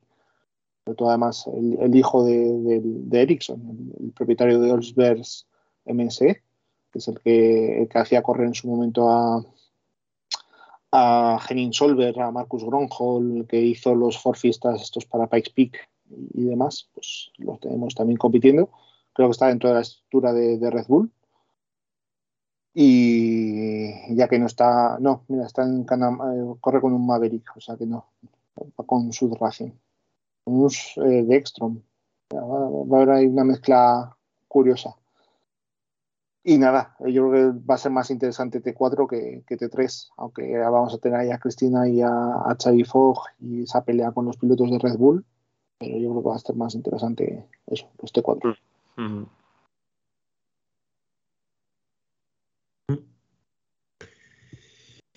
Y bueno, pues yo creo que con esto ya nos. No, espera, cerramos, cerramos con los T4. Que es decir, con esto cerramos T3, nos queda T4 y ya repasamos el resto de categorías por encima. T4, destacado nuestro Gerard Farrés, Sí, claro. Aquí, sí que está Sergei Kariakin. No sé por qué no aparecía antes en la, en la página. Está Austin Jones, está Aaron Domsala. Sí. Molly Taylor también está por ahí. Tengo ganas de ver a Molly. ¿eh? Sí, sí, como, la, última, la última vez que la dieron mucho con Molly Taylor fue salir en Finlandia y acabó perdiendo el coche a la mitad. Pero es líder del Extreme. O sea, que tampoco. Cada tú como no sigues el Extreme. Molly, Taylor suele, hacer, hacerlo mejor cuando le dan menos publicidad que cuando, que cuando hay expectativas. Bueno, tenemos a, Eugenio Amos, que es el que hacía los, los Lancia, estos, los, los Restomoz nuevos, y ha corrido algún que otro Dakar en coches, pues ahora lo tenemos aquí en, T4. Sí, llámalo, llámalo restaurador, llámalo delincuente. Restomoz, he dicho, no llamo restaurador. Sí. Eh, y tenemos a, a Rocas Baciusca, que la gente lo conocerá. Sale además con Oriol Mena de copiloto, que me parece una mezcla bomba. Rocas Baciusca es un piloto del Mundial de Rallycross también lituano, que estuvo en la estructura. o sea, el apellido invitaba a ellos, sí. En la estructura de Chicherit y estuvo también en el, en el equipo este Skoda lituano que ofrecía 500.000 euros al que acabara en el podio con su coche y que estuvo probando una salatilla con él. No sé si os acordáis. pues en ese, en, eso estuvo también Rocas Basiuska. Y, y, la otra gran novedad es que tenemos a Jeremías González Ferioli, ahí metido, el piloto de quads, metidos en, T4. Luego también habrá que estar muy atentos a, ver los resultados que hace. Ya sabemos que el, por eso, ese coche que por, o sea, con lo que sea, Nasser lo probó y decidió no competir con él. No, Nasser lo, probó porque a Nasser lo probó porque le gusta probar todo, básicamente. Yo creo que Nasser no iba a correr. No se, pasó, no se pasó por ningún evento rallycross a competir. No, no, no pero si Nasser, hubiera tenido en mente competir en el Mundial Rallycross, hubiera competido. Yo creo que Nasser probó eso porque le ofrecieron probarlo y punto. Y porque nunca le ha importado seguir ampliando horizontes. Eh, en T4, no sé si Jesús tiene algún destacado más, pero me parece sobre todo poner el foco en John Lascors, el expiloto de sí, Iba a decir eso, Lascors, sí. Que también va a debutar, como va a correr también Carlos Checa, pues él va a correr en T4, con, obviamente con un, con un UTV adaptado a sus, a sus limitaciones físicas, y con Miguel Puertas, que es el, el antiguo patrón o el antiguo jefe de, de Imoinsa, creo que es coronel del ejército del aire o sea que tenemos ahí una bonita mezcla en el coche entre las cores y, puertas que le va a tocar obviamente currar un poquito más, pero, pero si llegan a meta pues será una, gran noticia. Por cierto, ¿es coronel, es ¿sabes si es coronel en activo o en reserva? No, no, no, lo sé, no sé. Joder, pues para un militar, para un militar ser militar y a la vez haber dirigido en Moinsa y tal, joder, vida ajetreada, ¿eh? No sé, sigue manteniendo. Eh, resto, resto de categorías lo pasamos un poco por encima. Empezamos por camiones, que es lo que más se parece a un coche, porque tiene cuatro ruedas. Casi siempre. Bueno. Casi siempre. ¿Qué, podemos comentar de camiones, Iván? Bueno, en camiones tenemos obviamente al equipo Kamaz como punta de lanza. Ya sabíamos que, va a ser muy difícil eh, batirles y obviamente pues si encima tus rivales se quedan fuera porque les, les deniegan la inscripción, como ha pasado con el equipo MAD, ¿Puedo hacer comentarios sobre el tema? Eh, si no pido permiso. Fíjate cómo está la cosa que pido permiso. Si no me metes en un lío diplomático y no vienen aquí ahora los servicios del Kremlin en versión eh, bielorrusa a mi puerta, pues te agradecería. Eh, no, bien, o sea, el equipo, o sea, el equipo MAD le han echado por ser afín a Lukashenko. Bien, Bielorrusia sorpresa, es una dictadura. Es decir, todas las empresas son afines al dictador. Sí, ¿por qué? Pues, porque si no, no existirían. Cosa de, oye, todas las dictaduras parece que tal, oye, pues resulta que funcionan así. Bien, detrás de Bielorrusia, geopolíticamente, Bielorrusia es una mierda. Es decir, creo que tiene menos PIB que Portugal. El que está detrás de Bielorrusia es Rusia. Vale, con esta misma lógica de que empresa fin, podrían excluir a Kamad. Una empresa fin a Putin. Vale, por el mismo motivo, porque si no fuera bien a finca Putin, Kamad no existiría. De hecho, Kamad normalmente año a año suele, suele palmar pasta. Siempre se dice que Kamad gana el Dakar y luego sus, y luego sus camiones de calle son una puta mierda. bueno, rusa y el régimen ruso la apoya tal. Además, creo que colabora incluso con el ejército ruso en ciertas cosas, para ciertas infraestructuras y para ciertos, ciertos vehículos de combate. Bien. Han, excluido a Mad por ser afín al régimen de Lukashenko. Con esa misma lógica, no excluyen a, a Kamad por afín al régimen de Putin. Y además esto lo rematamos yendo a correr a Arabia Saudí, donde por ser maricón probablemente te cuelguen de una grúa. Bueno, ahora que ha terminado ya aquí Alejandro, vamos a, ser un poquito más concretos. Vamos a ser un poquito más concretos y a nuestros oyentes les vamos a dar la, razón oficial y después ya que se queden con la que ellos vean. Eh, a ASO o a Maori Sport Organization pues le retiró la inscripción eh, al equipo MAZ, donde estaban metidos Sergei Viazovic, que es el gran líder, por así decirlo, del equipo, Alexei Biesnuski y Alexander Vasilenuski eh, se la retira, en este caso, porque eh, una de las medidas adoptadas por la Unión Europea hace unos meses eh, acerca de los bloqueos comerciales y demás sobre entidades o empresas bielorrusas afectaba obviamente directamente a, a que al final es uno de los grandes referentes industriales de, Bielorrusia, en concreto de, de Minsk. y entonces en el momento en que en el extracto este del Council Implementing Regulation de la, Unión Europea aparece el nombre de, de MAF y se le amenaza a cualquier estamento o a cualquier país que haga negociaciones con ellos, en este caso eh, acuerdos comerciales, en este caso el Dakar es un, prácticamente un acuerdo comercial, porque al final más allá de una competición deportiva es un acuerdo comercial porque tú tienes que inscribirte y tienes que darle un dinero a la organización, por lo tanto hay un acuerdo comercial, pues obviamente eso ponía eh, entre la espada y la pared a ASO, que ha tenido que obviamente no aceptar esta inscripción de, de MAZ. Eh, ¿por, qué ¿por, qué no, se le aplica esto a Kamaz? Pues porque Kamaz no ha organizado ningún tipo de acto político en su empresa o en sus instalaciones como sí que ha hecho MAZ, en este caso del régimen de Lukashenko y no se le considera pues, como uno de los grandes motores del régimen de Lukashenko que recibe y que da dinero a este régimen, eh, porque obviamente uno está en Rusia. y que es que la sanción, comercial que ha sacado la Unión Europea, además aplica a Bielorrusia, que ha sido la ejecutora de la acción en la frontera con Polonia, pero no aplica a Rusia, que es la ejecutora. Exacto. ¿Por qué no, ¿Y por qué no aplica a Rusia? que es lo que habéis leído los que me seguís en Twitter, no aplica a Rusia, porque si todo Rusia mañana pone un bloqueo comercial, en Alemania se joden de frío. Porque Rusia es la proveedora de gas de media Europa. Y porque no hay evidencias, por lo menos públicas, de que eh, reciben o dan el apoyo al régimen de Lukashenko directamente. Punto. Ya está. no vamos a llegar más lejos. Vamos a dejarlo ahí. Sí, ahí, ahí has estado fino. evidencias hay, las que quieras, ¿eh? las que quieras buscar. No se buscan porque hay que comprarles gas, que, es que se joden de frío los alemanes. No hay más. Vamos a dejarlo ahí. Eh, gran favorito, pues obviamente tenemos a los Kamaz. La grandísima noticia de que tenemos de vuelta a Eduard Nikolaev, recordemos que el año pasado fue la gran baja. Eh, la gran baja estuvo presente en el Dakar, pero estuvo haciendo, haciendo de, de mano derecha de Vladimir Chajin, dirigiendo el equipo. Pero bueno, este año han decidido meterla en la rotación y junto a él estarán Dimitri Sonnikov, que es el, año, el campeón del año pasado, Anton Shivalov y después está Andrei Karginov. Yo creo que Nikolaev, si no se le tuerce mucho, debería estar entre los grandes candidatos. Sí. Pero bueno, ha tenido la cara raritos también.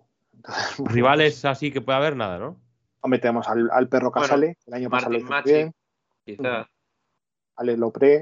Price puede, pero es que ganar, encima que vienen con, una bestia nueva, pues imagínate. Sí, sí, no tenemos mucho. Tenemos obviamente el gran atractivo de tener otra vez ahí a Albert Llovera con un Ibeco, un, Power Star de estos. Eh, no está Gerard de Roy, que tuvo una lesión de espalda y ahora se está dedicando a, preparar un camión, un camión eléctrico, tal y como le encantará al señor Alejandro. Eh, y después tenemos a Martin Van de Brick, que siempre tenemos muchas esperanzas puestas en él, que seguramente vaya con otra vez un Renault híbrido, pero siempre se le tuerce de alguna forma. Si no se le acaba prendiendo fuego el camión, pues acaba, acaba volcándolo como el año pasado. Esperemos que tenga un poquito más de suerte. También está su, hijo, creo recordar, que iba a competir este año. Es uno de los competidores más jóvenes de la historia del, Dakar, sí, está Michel Van de Brink Y bueno, destacar además de lo de Albert Llovera también el, equipo Gino, que recordemos que está metido más o menos en acuerdos comerciales con Toyota y demás. Se puede considerar, considerar prácticamente una, una estructura dentro del grupo. Pues va a estar encabezado otra vez por Terujito eh, Sugawara, que es el hijo de Yoshimasa Sugawara, que es el abuelo de Dakar, ese hombre que competía con más de 67 años en, en Dakar y que lo dejó hace, hace un par de ediciones con la gran novedad de que este año el Gino va a ser un camión híbrido que va a participar en la, primera principal categoría. Hasta ahora eran camiones de, menos de 10 litros, por lo tanto eran los eh, grandes ganadores de esta categoría de 10 litros, creo que lo llevan ganando desde el 2009 o algo así, eh, consecutivamente todos los años que han participado. Entonces, pues bueno, va a ser curioso ver a Gino metidos en, camiones de, de más de 10 litros. Sí, concluir la categoría comentando que entre el régimen de Lukashenko y el camión eléctrico prefiero el régimen de Lukashenko. Joder. Venga, tira, Nos ah, vamos a Quad. Tenemos un pequeño detalle, tenemos a Pato Silva, que los argentinos siempre tienen mucho cariño también aquí corriendo, y tenemos a Kiss que los españoles no sé si le tenemos mucho cariño, pero, ahí está que Kiss que nos recordará, además de que nos habló del Mónica Plaza cuando la tuvimos en la entrevista este año, es el que pilotaba el quad que supuestamente Carlos Sainz había puesto prácticamente al borde de la muerte en aquel Dakar que, ganó que ganó Carlos en, Sudamérica, creo que fue el de 2018, ¿no? Sí. Pues eso, pues fue el, otro protagonista del incidente este. Bueno, nos vamos a los quad. Así de primeras, cuando abres la página, la, la primera fila de arriba parece un concierto de reggaetón. Gorras planas, peinados raros. Contad un poco, ¿qué hay en quad? A ver, para correr, para correr en quads tienes que estar loco. me, parece, me parece lo de menos las gorras planas y demás. Tienes que saber que vas al Dakar a, a hacerte prácticamente daño. Sí, sí, sí. Entonces, pues ya hemos dicho que estaba Feyoli en, entre los UTVs, que está también aquí desde hace unos años entre los UTVs. Sigue, la pues sigue, la tendencia a la baja de quad. Claro, obviamente, ya, ya ves que hay tres filas, cuatro filas de inscritos. 5, 10, 15, 20, 21 inscritos. Sí, hombre, es que con el boom que hubo, Matemáticas con, con, pescador. Con el boom de los side by side, todo eso, el tema de los quads se quedó ya, se quedó ya un poco atrás. A ver, tenemos a pilotos eh, que siempre han conseguido buenos resultados. Pablo Copetti, tenemos a, obviamente a Manuel Andújar. Giovanni Enrico ha tenido años muy competitivos, pero después le cuesta mucho terminar las, las ediciones a los franceses no apostéis por un francés ganando el Dakar en quads porque es apuesta perdida. porque les pasa, les pasa de todo a ellos. O sea, que nunca apostéis por un francés ganando el Dakar en quads. Quizá de los, de los, sudamericanos, de los sudamericanos que suelen ser buenos me falta Cavigliaso quizás, pero pero joder, es que tampoco hay mucho que, que elegir aquí. Claro, está todo bastante limitado. Sí. Manuel Andújar, Está Tony Manuel, Andújar es el, compadre de aquí, de Alejandro, que es piloto Boca. Entonces, pues es, tu apuesta segura, Alejandro. el que llevaba el año pasado, el, es el que, el que ganó y el que llevaba el, escudo de Boca en el quad. Sí, y, el y juraría que el quad era azul y oro, o sea, con los colores de Boca. Es más, una de las aficiones es andar en motos, cuadriciclos, camionetas, ir a la cancha a alentar a Boca Juniors, club del que es fanático. A alentar. O sea, no han traducido. No. Y tiene, un logo de y tiene un logo de presa canario que se llama llamado Dakar. Y una burra llamada Ofelia. A favor de la burra. un, tío, un, tío, que anima a Boca, que hará, que hará asados con la camiseta de Boca y tiene una burra. Bien, todo bien. Joder, macho. Bueno, eh, cerramos con motos. ¿Qué hay en motos? En motos hay mucho baile de, pilotos. hay mucho movimiento. Obviamente, Laia Sanz no, no la vais a encontrar. En el equipo Gas Gas va a estar Sam Sadenland y, Daniel Sanders, pero obviamente las grandes novedades eh, son los bailes estos que ha habido, en, sobre todo en KTM, que han fichado a Kevin Benavides para completar eh, el equipo con Toby Price y Matías Wallner, al que se suma además una cuarta moto que va a ser la de, la de Danilo Petrucci, el piloto de MotoGP, que correr su primer Dakar, así a lo loco. Mm. Eh, bueno, hay bastantes novedades. Pues Quintanilla ha dejado Usbarna y se ha venido a, HRC, a Honda, para, obviamente para sustituir, sustituir a Benavides. Junto a él van a estar Brabeck, van a estar Nacho Cornejo y van a estar eh, Joan Barreda. Y después hemos visto que hay muchos cambios en, el resto de motos. En Husqvarna llegó ya a salir de su 3, está Skyler House. Eh, hay, que mirarlo muy detalladamente la, lista, pero hay mucho, mucho baile de, pilotos. Eh, Luciano Benavides creo que también se fue a, Yamaha. Ha habido bastante cambio entre, entre ellos, entonces pues bueno, habrá que ir mirando actualizaciones las próximas semanas. Eh, si alguien tiene curiosidad, que le eche un vistazo a la, lista, pero sí que ha habido mucho movimiento sobre todo eso. El movimiento propiciado por la marcha de, Kevin Benavides a, a KTM fue el detonante de, muchos de estos movimientos. Tenemos a Lorenzo Satolino también en, en Cerco, mm. eh, Joan Pedrero vuelve con Rieju, entonces pues, tenemos la cuota de españoles está bien, bien representada a pesar de eso, de que hemos perdido a, a Laia. Vamos a ver qué tal, qué tal se da. Aquí ya sabemos que los candidatos siempre suelen ser un KTM versus, versus Honda y que después Yamaha suele ser muy rápida con Adrien Van Beveren, pero después le cuesta muchísimo terminar un, Dakar sin, sobresaltos. Veremos si KTM pues recupera el, cetro perdido, que ya lo perdieron hace dos años cuando ganó eh, Brabeck y no lo han vuelto a recuperar. Ahora han fichado por eso, al, vigente ganador en motos que es, que es Benavides. Y bueno, nos queda por cerrar el Classic, que no vamos a comentar nada, pero que Suelo decir que a diferencia del año anterior y aquí así que se ha unido una pila de gente. Uf. O sea, mucha chicha, casi. Mucha chicha, sí. Centenar y medio de participantes. Brutal, ¿eh? Sí, sí. no, sé si hay algún nombre, no sé si hay algún nombre destacado que queréis destacar o. Veremos bueno, tiene el Peugeot 205 T16 que del, del 87. Sí. O sea, eso va a ser una, una reliquia de verlo, vaya. ¿Recordáis, los que escucharon la previa el año pasado, recordarán que hablamos en el Classic que iba a correr el ZX Run Ride? Pues no, mm. finalmente no participó. Pues el que va a correr este año con el Peugeot 205 es el mismo dueño que el del ZX Run Ride. Eh, por cierto, eh, no, no, no, quiero ser pájaro malagüero, pero pegarle una hostia a ese coche. Eh. Bueno, es suyo, o sea que. Sí, no, claro, no es mío, no es, desde luego. Sí, sí. Bueno, tenemos, ahí hay, muchísimos españoles. Eh, este sí que va a ser muy bonito de ver después en resúmenes y demás.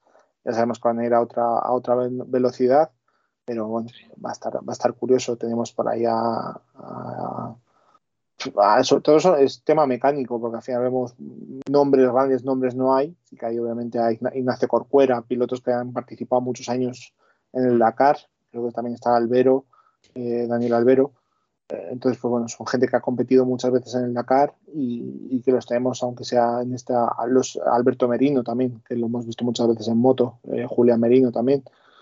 Eh, eso, gente, creo que a toda la familia Merino, así que ahora que estoy mirando la, la inscripción, por lo menos hay muchos merinos inscritos. Entonces, pues bueno, eh, gente que le gusta mucho el Dakar y que va a vivir esta pequeña aventura. También está Frances Termens, que lo, he hablado muchas veces con él por, redes sociales, que competía su padre habitualmente con el Nissan este de Fantalimón, pues también va a estar presente.